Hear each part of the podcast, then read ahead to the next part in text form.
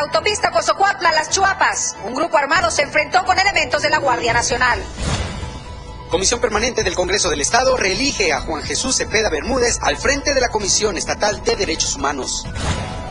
Denuncian abuso sexual contra niña en escuela primaria de San Cristóbal de las Casas. Y en México, anuncia el titular de la Unidad de Inteligencia Financiera, Pablo Gómez, nuevo juicio contra Genaro García Luna en Corte de Miami. Nuestro hashtag de hoy es bloqueo carretero. Bienvenidos a Chiapas a Diario.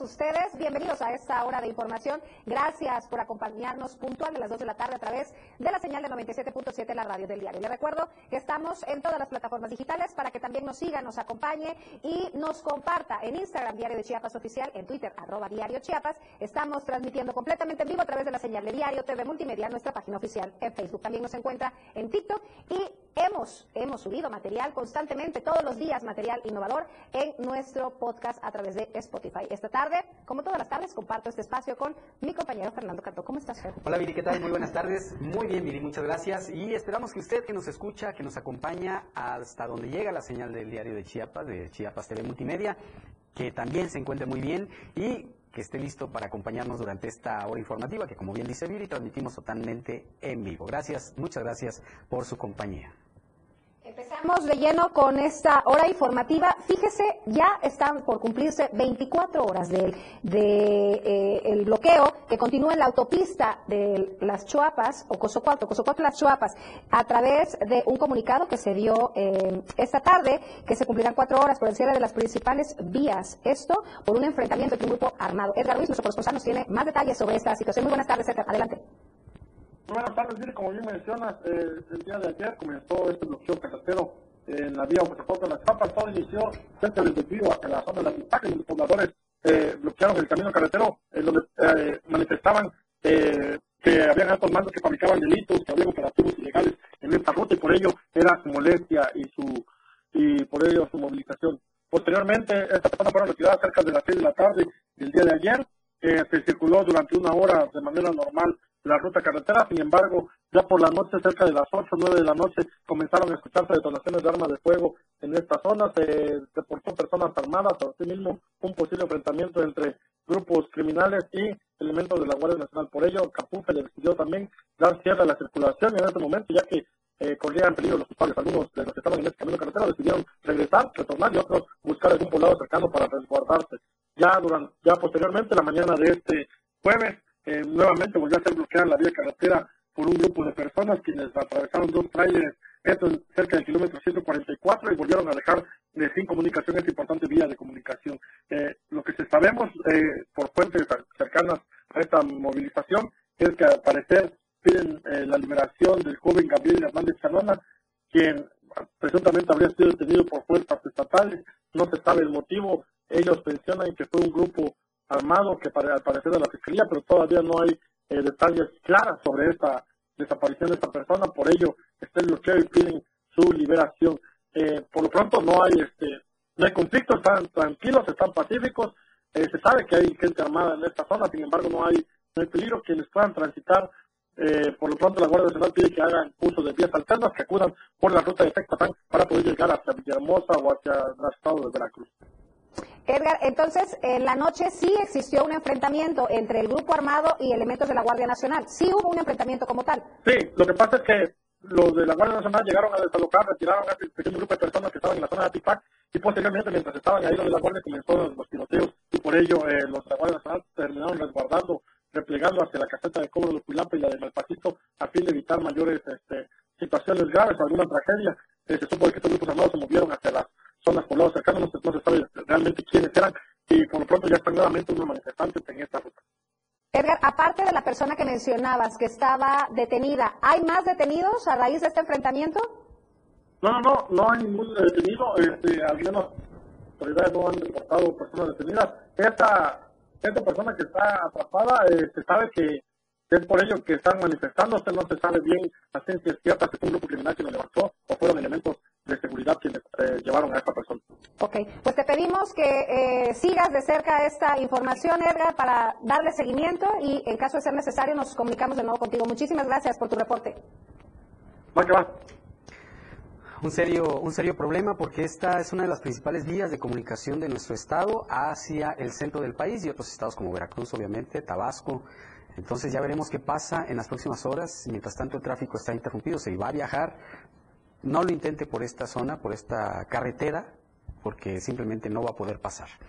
Vamos a otro tema. Eh, el diario de Chiapas se caracteriza por darle voz a todos. Es un medio que no hace distinción para las denuncias o para darle voz a quien eh, sea, siempre y cuando se haga totalmente de manera responsable. Es por eso que hoy presentamos esta denuncia de una vendedora de flores eh, que fue desalojada por autoridades y pues bueno, aquí está lo que ocurrió en voz de nuestro compañero Eden Gómez.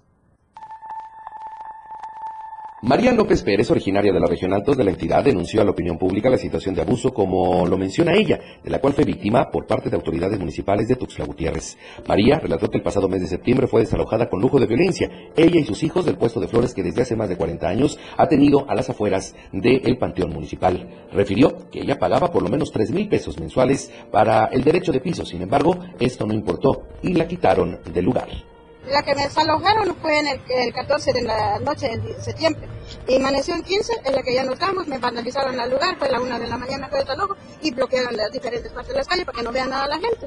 Y lo pregunté distante, ¿y qué motivo me vienen a desalojar? Dice que no tiene, ¿qué motivo? Estoy preguntando si hay un papel en medio. Dice que no hay un papel en el medio, no desalojo. como dice. Así dijo la imagen urbana, es un señor panzudo y corto, es el señor, es la que viene criticando, la única que no puso su máscara, la tiene cubrebocas. Es la del señor, y fue por si dónde le voy a ubicar, si me voy, le voy a sacar la flor, si no me lo dan, lo llevo en mi cuarto.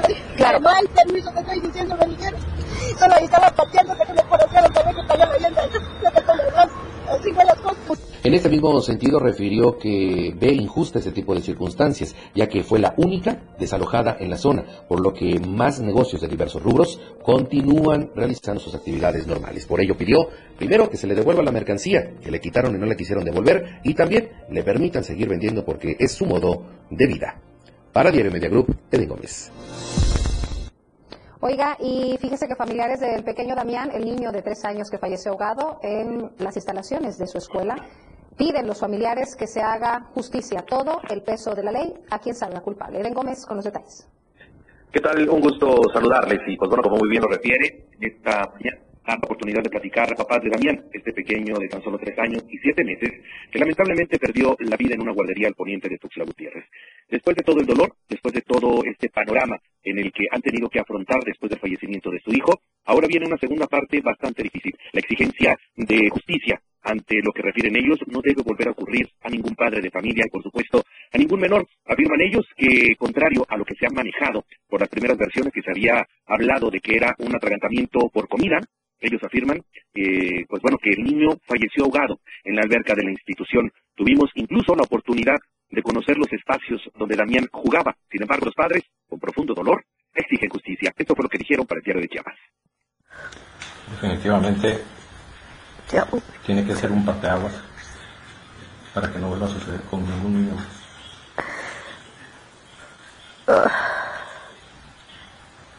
Es un dolor que no se lo deseamos a ningún otro padre, a ningún otro.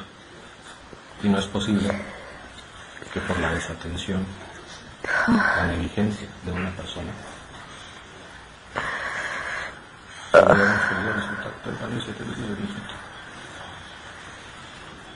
No es justo lo que le pasó a Daniel. Y menos querían una mentira. Porque solitos se contradicen. No fue un tema de alimentos. Eso es más que idea. Y en cuanto se tenga la resolución,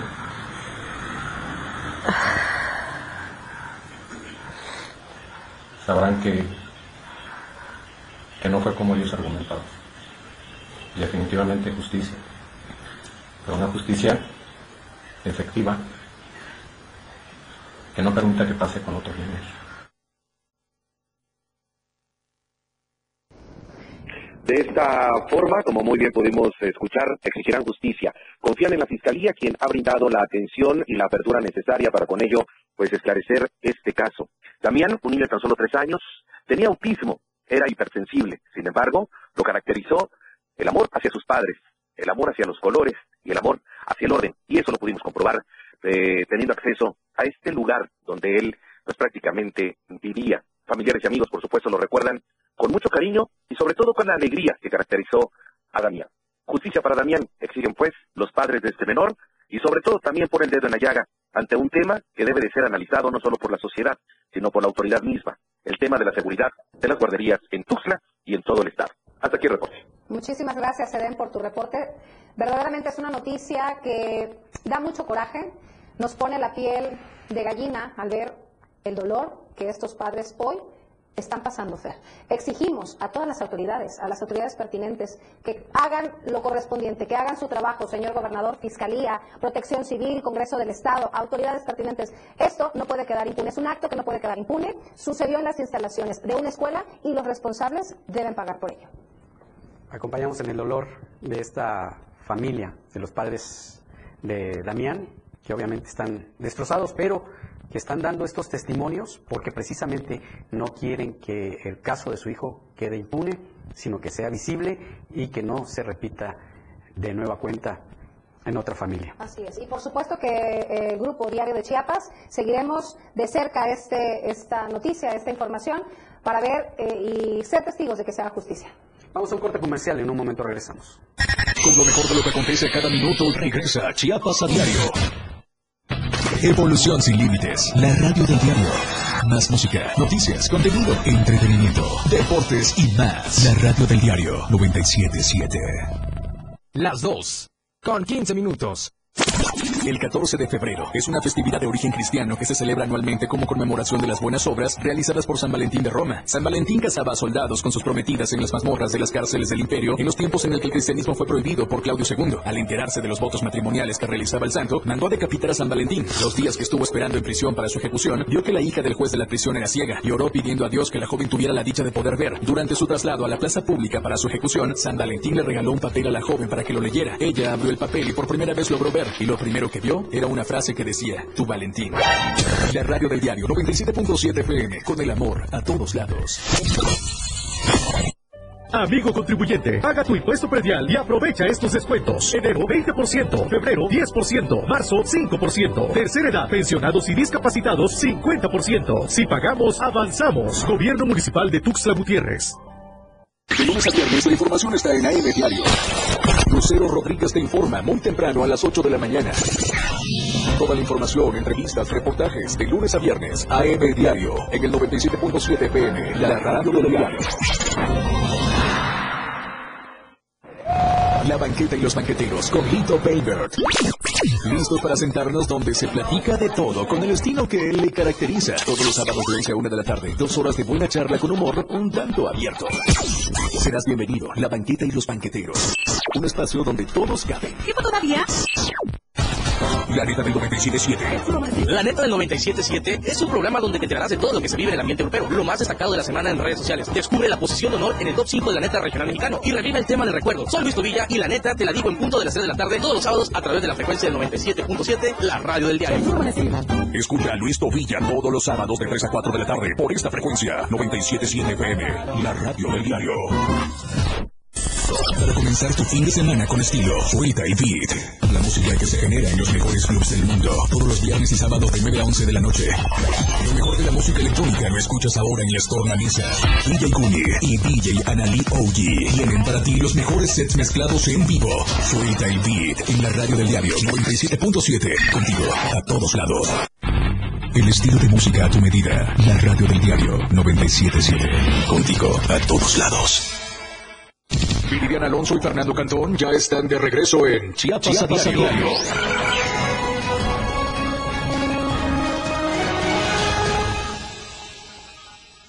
Muchas, pero muchas gracias por continuar con nosotros. Hace unos momentos nos comunicábamos con nuestro compañero Edgar Ruiz que nos decía que ya se habían cumplido aproximadamente 24 horas del bloqueo carretero en esta autopista de Ocosocuautla a las Chuapas. Bueno, nuestro propio compañero Edgar Ruiz nos acaba de confirmar en último momento que ya, eh, ya se despejó este bloqueo, ya no está el bloqueo, ya empezaron a circular los automóviles. Nada más que tenga paciencia porque es una gran cantidad de vehículos que estaban varados y poco a poco se va a ir restableciendo la normalidad en la circulación. Así que si usted va a viajar de un poquito más de tiempo y ya después, si gusta, emprende el camino para que no se vaya a topar con demasiado tráfico en esta autopista de Ocosocuautla a las Chuapas. Bueno, vamos a otro tema ahorita, antes de ir al corte hablábamos del tema del niño Damián, niño de tres años que perdió la vida eh, ahogado en la alberca de la guardería eh, a donde acudía. Bueno, ahora en San Cristóbal de las Casas, una madre denunció que su hija de ocho años fue abusada sexualmente y las autoridades simplemente no han hecho caso a la denuncia. Es una nota de nuestra compañera Janet Hernández. Desde hace dos meses denunció el abuso de su menor hija de tercer grado de primaria ante las autoridades de justicia y educativas, pero estas nada han hecho para apoyarla. Los hechos ocurrieron en la escuela Adolfo López Mateo, ubicada en la colonia Artículo 115 de la ciudad de San Cristóbal de las Casas. Maricruz Flores y hoy estoy acá solicitando de su apoyo porque mi hija sufrió un abuso sexual, ella tiene tan solo 8 años estudia en la Adolfo López Mateo por la mañana. Ella va en tercero A. Nosotros nos dimos cuenta con su padre que había sufrido tocamiento por parte de alguien más, porque yo conozco a mi hija. La revisé y lamentablemente estaba lastimada. La llevamos a que se levantara una denuncia y ahí nos dijeron que había sufrido abuso sexual por pederastía. Maricruz indicó que el 8 de diciembre levantó la denuncia en la Fiscalía de Justicia de la Zona Altos. A 60 días de lo ocurrido, las autoridades educativas han discriminado y violentado los derechos de la menor, ya que no hubo un trato adecuado, tampoco empatía de parte del director ni de la maestra. Antes de presentarnos a la, escuela, trajimos la documentación donde dice que mi hija sí sufrió abuso sexual por pederastía. También está llevando terapias psicológicas porque está muy mal con decirles que ella tenía su cabellito largo y como ya tiene odio hacia su persona, se lo trasquiló, se lo dejó hasta acá. A veces deja de comer o ya inclusive vomita porque ya no tiene ganas de nada. Ante esta omisión y lentitud de las autoridades, hizo un llamado urgente a la Secretaría de Educación Pública para que destituyan al director, la maestra y subdirector, porque son los que más han afectado a su hija, ya que sabiendo los hechos no hicieron nada para apoyarla. Maricruz responsabilizó de cualquier cosa que pudiera pasarle a ella, su hija y demás familiares, ya que fue amenazada por el padre del menor de que si hacía público este hecho, pediría el apoyo de una organización. Pido que por favor me apoyen y que cualquier cosa que nos llegue a pasar tanto a mi hija como a mi familia, que hago responsable de que no, lo que nos llegue a pasar a los padres de familia del niño. Porque al final ellos nos amenazaron y nosotros nos tuvimos que salir de donde vivíamos porque ahora ya nos siguen o nos están tomando fotos. Y esto ya no es tranquilidad. Ya, ¿qué, ¿Qué solución puede haber si al final ni el director, que es la autoridad más grande de la escuela, no nos apoya como tal?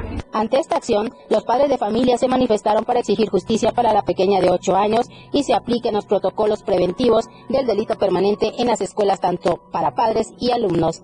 Para Diario Media Group, Janet Hernández Cruz. Qué barbaridad, de verdad.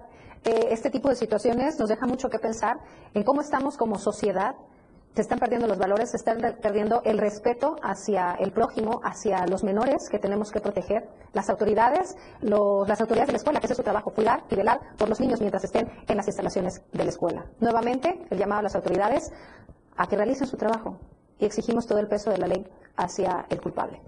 En otra información, en el marco del combate frontal a la corrupción, la Secretaría de Seguridad Pública Municipal eh, dando como resultado a esta campaña despide a dos, a dos policías que fueron dados de baja de forma definitiva los elementos de tránsito, Juan Manuel y Mayeli. José Salazar con todos los detalles. Muy buenas tardes, José.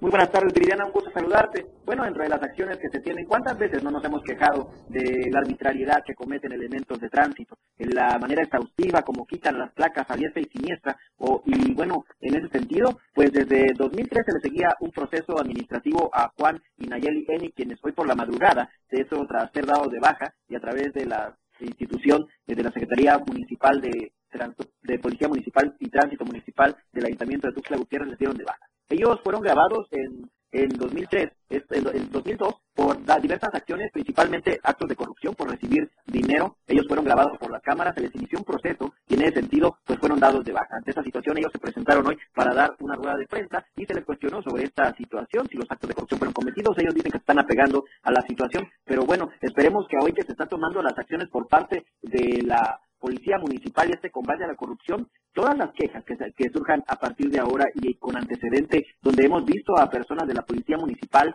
golpear, recibir dinero, pues sean dados de baja y esperemos que haya un, un expediente grande para que por fin se limpien es- estas, estos, estas corporaciones y se dé un paso importante para combatir los actos de corrupción, Viridiana.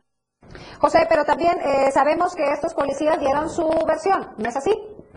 Exactamente, ellos eh, dieron su versión hoy por la mañana. Ellos están denunciando despido injustificado. Mencionan que, bueno, esta, que ellos, que a pesar de que existe un, un, un video y ahí fueron sujetos a procedimientos y cambiados a áreas para evitar que cayeran en más actos de corrupción en lo que se realizaba su proceso, están solicitando que se investigue a fondo y bueno, hasta ahí eh, nosotros contactamos de manera extraoficial a las autoridades municipales y ellos nos comentan que fue un proceso arduo, que se cumplieron con todas las leyes que hay, están los videos, están las horas, están las sanciones y que bueno, esto no es parte de una cacería de brujas, sino que están decididos a combatir los actos de corrupción. Desde luego los elementos tienen los tienen eh, las las leyes para tratar de defenderse, pero ante esta situación, eh, dudosamente, ¿no? Nosotros daremos seguimiento y sobre todo estamos dando voz tanto a la parte oficial como a la parte a- en estos momentos afectada. Muchísimas gracias, José, por tu reporte. Por supuesto que si están las pruebas, está la evidencia, están los videos, pues bueno, no es como que le están inventando falsos, los agarraron con las manos en la masa. Sí, un video eh, da a conocer la Secretaría de Seguridad Pública y Tránsito Municipal que eh, a través de un video captaron a estos dos elementos recibiendo dinero por parte de un automovilista para no ser infraccionados. Pues bueno, Entonces, y era justo y necesario que les aplicaran la ley y que dejaran de hacer esta, este tipo de, de actos, de sus chanchullitos. Así es. Vamos a un corte comercial, en un momento regresamos. Cada día de la semana, de lunes a viernes te informan Chiapas a diario. Después del corte ya regresa. La radio del diario, transformando ideas contigo a todos lados. 97.7. La radio del diario. Más música en tu radio. Lanzando nuestra señal desde la torre digital del diario de Chiapas. Libramiento Surponiente 1999. 97.7. Desde Tuxtla Gutiérrez, Chiapas, México. XHGTC. La radio del diario. Contacto directo 961-612-2860. Cabina 961-612-2860. Escúchanos también en línea. www.diariodechiapas.com Diagonal radio. 97.7. La radio del diario. Más música en tu radio. Las 2. Con 28 minutos. Chiapas es poseedora de una belleza natural sin rival en todo México. Una gran selva, un impresionante cañón, manglares y playas únicas, además de paradisíacas caídas de agua, visten a nuestro estado con el encanto único de la naturaleza. Chiapas es el estado más al sur de México, la última frontera de nuestro país. Aquí, en este rincón, que también fue el último territorio en añadirse a la República, se encuentra un paraíso de bellezas naturales listo para ser explorado. Ven y disfruta lo que Chiapas tiene para ti. 97.7, la radio del diario, contigo a todos lados. Un día muy especial para celebrar la amistad y el amor en compañía de tus seres queridos. La radio del diario 97.7 FM con el amor a todos lados.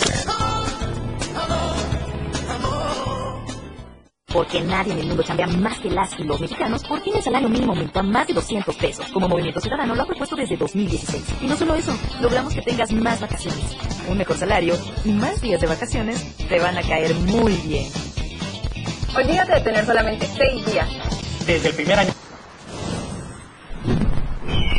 Movimiento Ciudadano. La radio del diario 97.7 FM. Con lo mejor de lo que acontece cada minuto, ya regresa Chiapas a diario.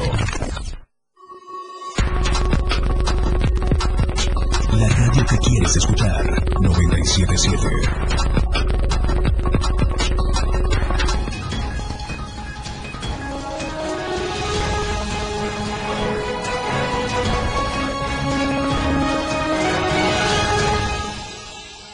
Muchas gracias por continuar con nosotros. Es momento de enlazarnos con nuestro compañero Luis Carlos Silva hasta la Ciudad de México para tocar los temas nacionales. Y es que si no es por un lado, va a ser por otro, pero Genaro García Luna tendrá que pagar algo al gobierno mexicano. ¿No es así, Luis? Muy buenas tardes, un abrazo. ¿Cómo estás? Igualmente, gracias. Un abrazo para ti, los amigos del auditorio, estimadísimo Fernando. Sí, sin duda, este es el mensaje claro que da el gobierno de la Cuarta Transformación.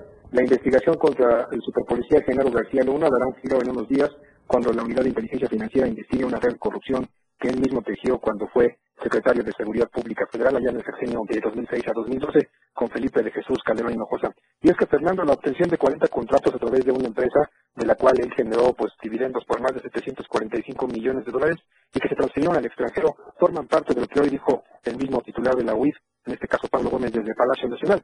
Lo anterior, amigos del auditorio Fernando, tiene que ver con la investigación y la ruta que siguieron estos recursos, luego de que en el año 2019 se había se hay una presunción del delito de lavado de dinero y una demanda civil en el estado de Florida, lo cual indica que definitivamente cuando concluya el juicio que lleva a cabo en la Corte de Estados Unidos, principalmente en la, Corte de Nueva York, él podía trasladarse de inmediato a la Corte de Florida, donde podía ser requerido de acuerdo a la investigación de la Fiscalía. Te quiero comentar que de acuerdo a lo que se ha mencionado, cabe eh, la posibilidad de que en unos días más concluya la primera fase de instrucción de este juicio en la, en Unión Americana y con lo cual García Luna podría pues, ser sentenciado a varias condenas. Esto de acuerdo a lo que investiga una misma unidad de inteligencia financiera y claro, el gobierno de los Estados Unidos. El gobierno mexicano ha señalado que una vez que concluya el proceso de García Luna en Estados Unidos, estarían listas y activas dos órdenes de aprehensión más para que en cuanto toque territorio mexicano, si es que esto lo consigue, él pueda ser detenido de inmediato y juzgado en nuestro país. Esta nueva línea de investigación que dijo hoy el mismo Pablo Gómez apunta a que García Luna habría cometido varios delitos y en él y se involucra a su esposa y a otras 44 personas en una lista de empresas que definitivamente son y forman parte de una investigación paralela. Por último, la misma dependencia de la Unidad de Inteligencia Financiera, Fernando Auditorio, asegura que en el transcurso de esta semana podrían darse nuevos detalles respecto a esta, investiga esta investigación. Es decir, la ruta que llevaría García Luna a prisión sería la siguiente. México, Estados Unidos, la Corte de Nueva York y posteriormente una corte en Florida para de ahí juzgarlo de una segunda ocasión. Te mando un abrazo, Fernando, mi reporte y como siempre seguimos al pendiente. Muy buenas tardes. Muy buenas tardes, Luis. Estaremos al pendiente de este y otros temas a nivel nacional. Que te pases muy buenas tardes. Hasta luego. Ahí continuando con la información, fíjese que el Partido Verde Ecologista de México se agrupa e intenta fortalecer su trabajo político. De eso se trata la columna que nos presenta Víctor Lara.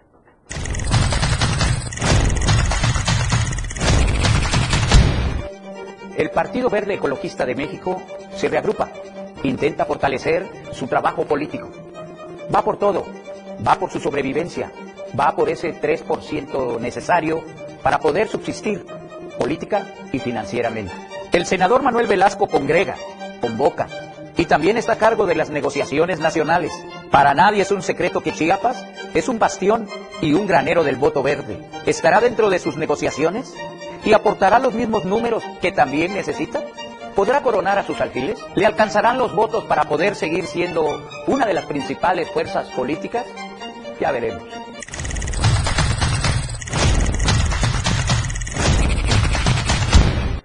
Y la Comisión Permanente del Congreso del Estado decidió ratificar por cinco años más a Juan Jesús Cepeda Bermúdez al frente de la Comisión Estatal de Derechos Humanos. Una ratificación que ha sido duramente criticada por organismos sociales. Damos la nota de nuestra compañera Itzel Grajales.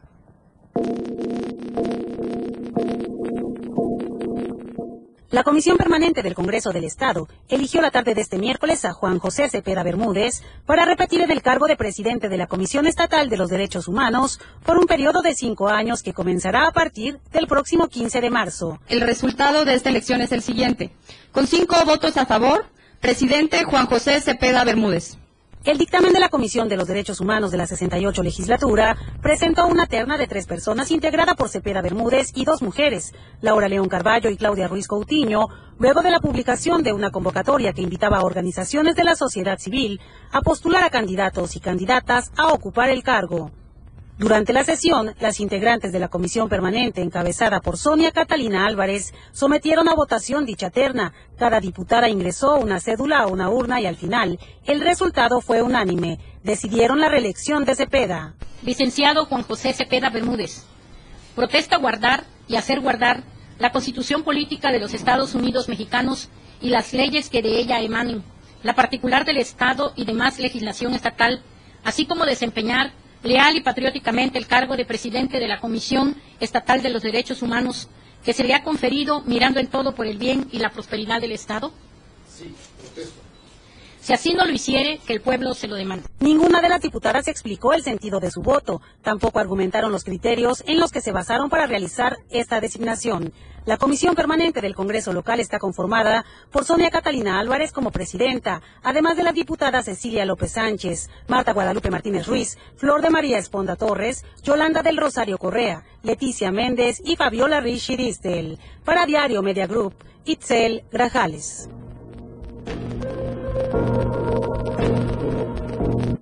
En la región del Soconusco se han incrementado el número de incendios de pastizales, esto registrado principalmente en los tramos carreteros. Rafael Lechuga nos tiene todos los detalles.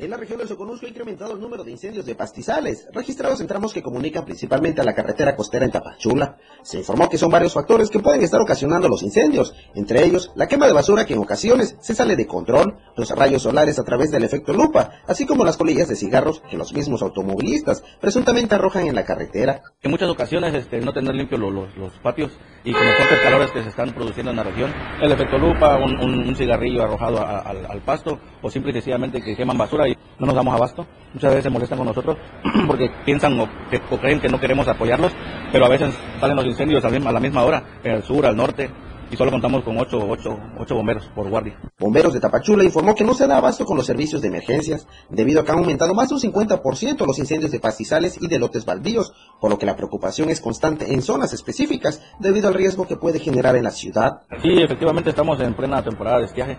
Se están presentando de 3 a 4 incendios de, pasto por día.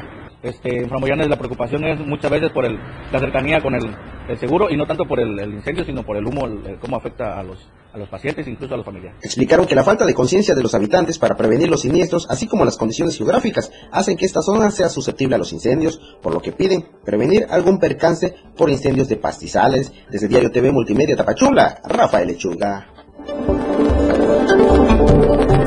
Y en Chiapas eh, podemos ver en algunos parques o sitios a esos famosos que son las personas que llevan una cajita para ofrecer eh, dulces, chocolates y cigarros. Muchos de estos canguritos son menores de edad, lo cual ya representa pues un problema porque viola la ley del tabaco. Marco Antonio Alvarado tiene los detalles de esta información.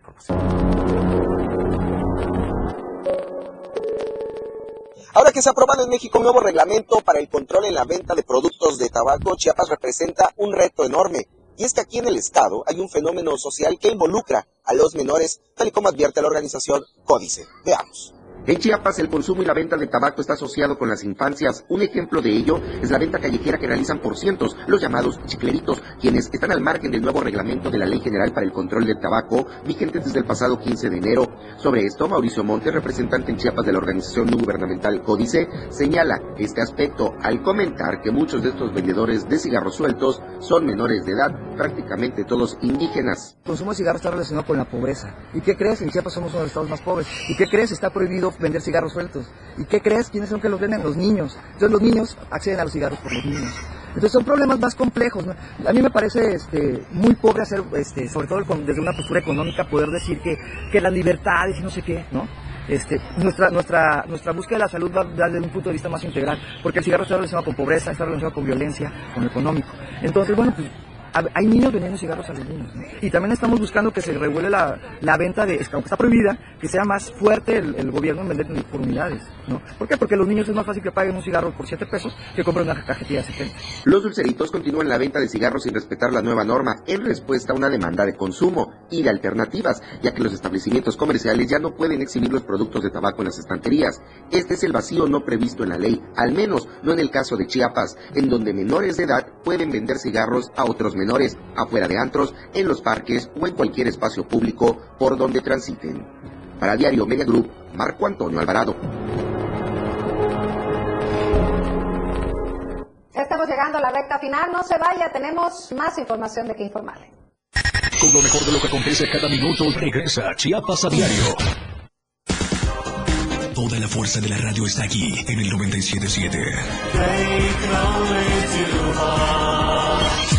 Las dos con 43 minutos. Amigo contribuyente, paga tu impuesto predial y aprovecha estos descuentos. Enero 20%, febrero 10%, marzo 5%, tercera edad, pensionados y discapacitados 50%. Si pagamos, avanzamos. Gobierno Municipal de Tuxtla Gutiérrez. La radio del diario 97.7 FM, la amistad y el amor a todos lados.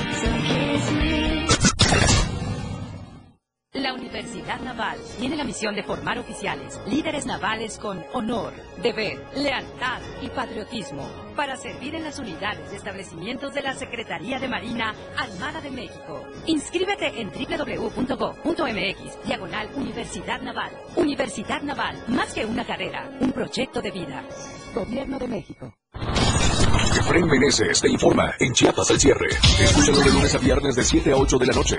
La información cambia a cada momento. Una manera distinta de informarte en Chiapas al cierre. Con Efraín Meneses por el 97.7 FM. La radio del diario.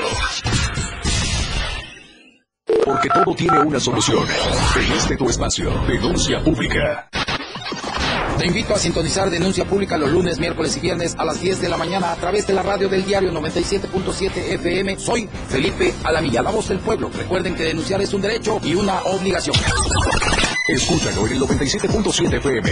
La radio del diario. Denuncia pública con Felipe Alamilla. La voz del pueblo. No se deje y denuncie.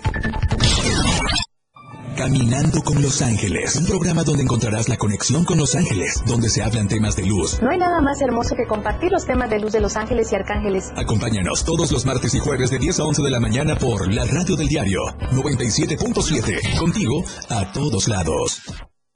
Han llegado con gran velocidad, demostrando el poderío de sus máquinas, conducido por grandes pilotos. En la radio del diario 97.7 FM, todo sobre la Fórmula 1, todos los lunes en La Remontada. Muchas emociones, adrenalina pura, grandes torneos. Inicia tu día con mucho ritmo y sabor, con los ritmos latinos en la radio del diario, de lunes a viernes de 6 a 8 de la mañana por el 97.7 de FM, contigo a todos lados. 97.7, la radio del diario. Vivian Alonso y Fernando Cantón ya están de regreso en Chiapas, Chiapas a a diario.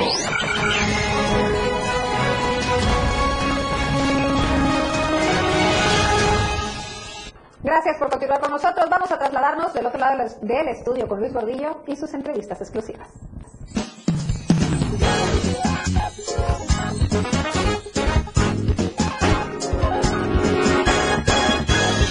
Arte y Show con Luis R. Gordillo.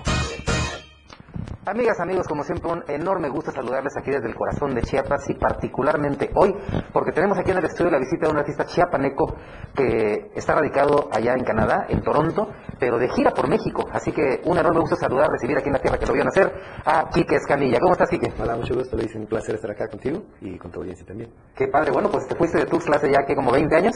Pues sí, más o menos, pero ah, siempre regreso a ver a la familia, a los amigos y también a la tierra que, que lo vio nacer a uno que no se puede olvidar. Por muy bonito que sea el mundo y también sus, sus, ah, cosas únicas, siempre se, se recuerda la tierra, ¿no? Entonces, Así es, y esto es padrísimo, ¿eh? porque, eh, bueno, sabemos que en el medio artístico de pronto hay algunos amigos que emigran y luego no dicen de dónde son.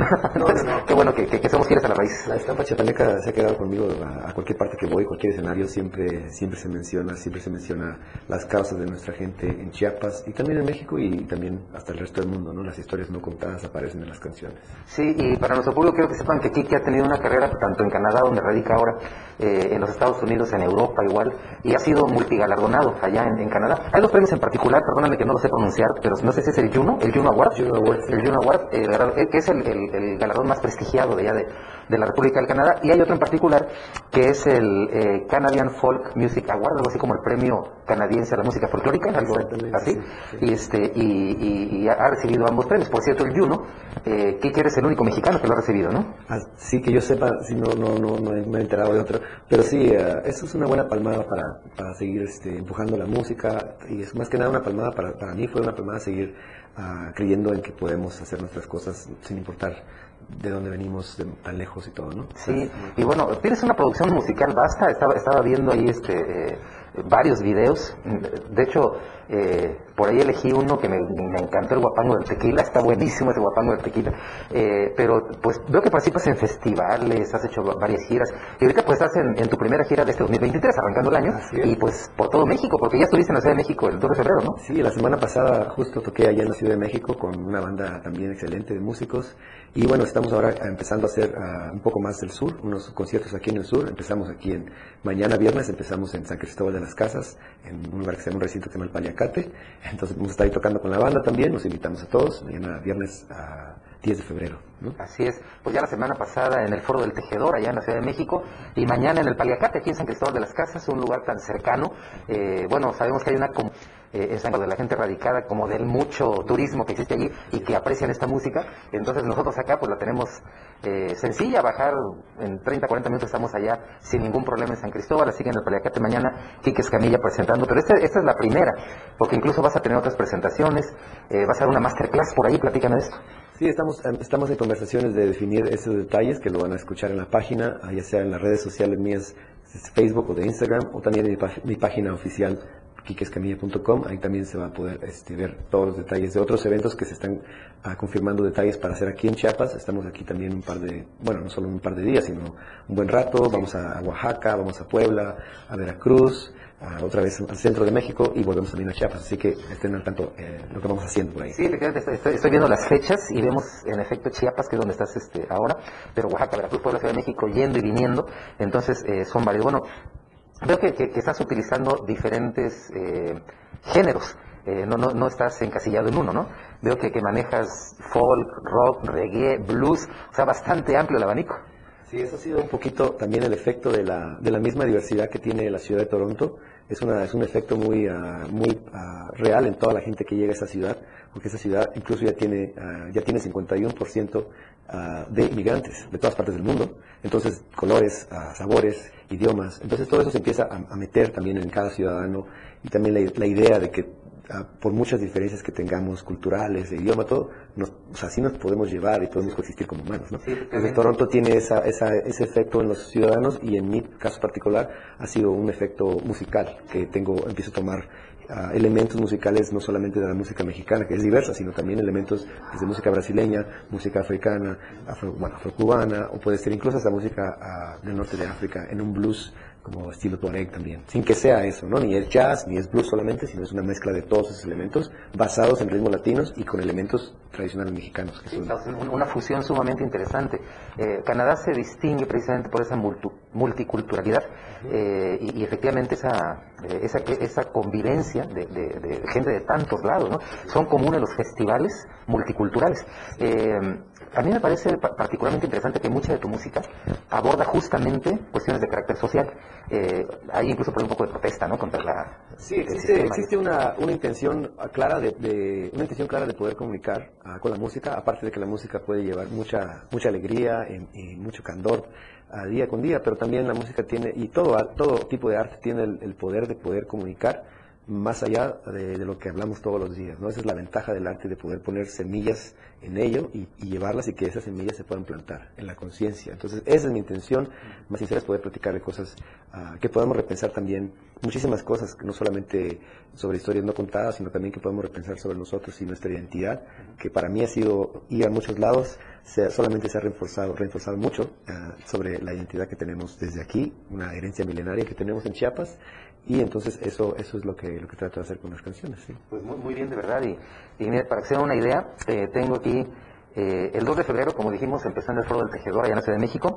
Mañana, 10 de febrero, en el Paliacate, ahí en San Cristóbal de las Casas. Pero luego vienen eh, el 17 aquí en Tuxtla, el 21 en Puerto Escondido, Oaxaca, el 16 en el Olivo, también allá en Oaxaca, el 28 de febrero en, en la ciudad de Oaxaca, en el Foro 8 Temblor, el 3 de marzo en la Brújula de Coatepec, esto es Jalapa, eh, 10 de marzo en el Multiforo de Puebla, 11 de marzo ahí mismo en la ciudad de Puebla, 17 de marzo regresamos aquí a Chiapa de Corzo, el 18 de marzo en San Cristóbal nuevamente, 25, 26, 27, 28, 29 de marzo allá en la capital del país, Ciudad de México. Entonces es muy amplia la gira. Entonces, de verdad, muy bien, muy bien. Sí, estamos por agregar también cositas por ahí, que se siguen agregando. Sí. ¿Nos repites para nuestro público tu- tu- tus redes, porfa? Sí, los invitamos a que a conozcan más sobre la música y el proyecto ah, en mis redes sociales con mi nombre, Quique Escamilla, con Cus. y ah, ya sea en la página oficial o, en, o Instagram o Facebook también, y ahí nos pueden comunicar directamente, se pueden comunicar para cualquier cosa. Así es. Y también en todas las redes, en las plataformas de, de streaming, que son Spotify, YouTube, Google Music, todos esos están, están. Ahí está, amigas, amigos. De verdad vale la pena entrar, bajar el material. Quique Escamilla, orgullosamente chiapaneco y poniendo muy en alto eh, el nombre de nuestro país allá en el norte de nuestro continente. Mañana allá en el Paliacate, San Cristóbal de las Casas, no se lo pierdan y hay que estar cercanos porque vienen otros otros conciertos de Quique Escamilla aquí antes de que te regreses allá tan lejos. Amigas y amigos, soy su amigo y servidor Luis R. Gordillo. Me despido por ahora, pero amenazo con volver. Muchísimas gracias a Luis Gordillo, su invitado, por esta maravillosa entrevista. Ya nos vamos, Fer, pero antes tenemos cumpleañero. Tenemos cumpleañero y muy especial. Quiero mandarle con mucho cariño un abrazo a Marco Antonio Alvarado, reportero de esta casa editorial. Esperamos que le estés pasando súper, Marco. Y esperamos también, compañero, nuestra respectiva rebanada de pastel como debe ser. Así como se le exigimos a todos, no te vayas a sentir privilegiado. ya nos vamos, gracias por acompañarnos este día. Recuerda que la cita es en punto de las 2 por el 97.7. Nosotros les presentamos las noticias. Ahora usted tiene el poder de la información. La información aún no termina porque a diario se siguen generando las noticias en Chiapas a diario. Acompaña a Viridiana Alonso y Fernando Cantón en nuestra próxima emisión de 2 a 3 de la tarde. E infórmate de lo que acontece en Chiapas. Chiapas a diario.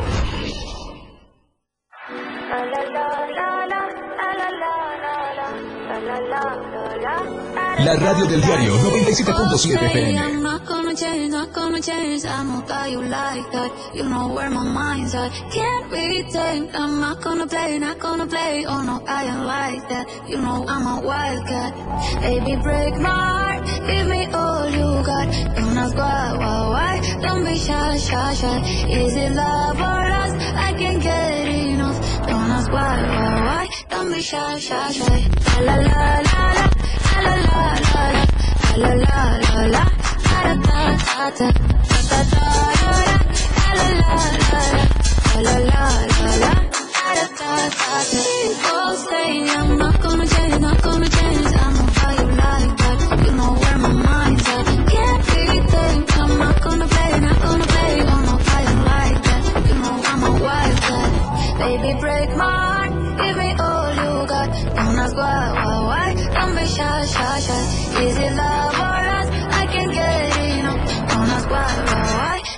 shy, shy, shy. La la la la la. La la la la la. La la la la. Da da da da. Da da da da. La la la la. La la la la. Da da da da. Know yourself beautiful.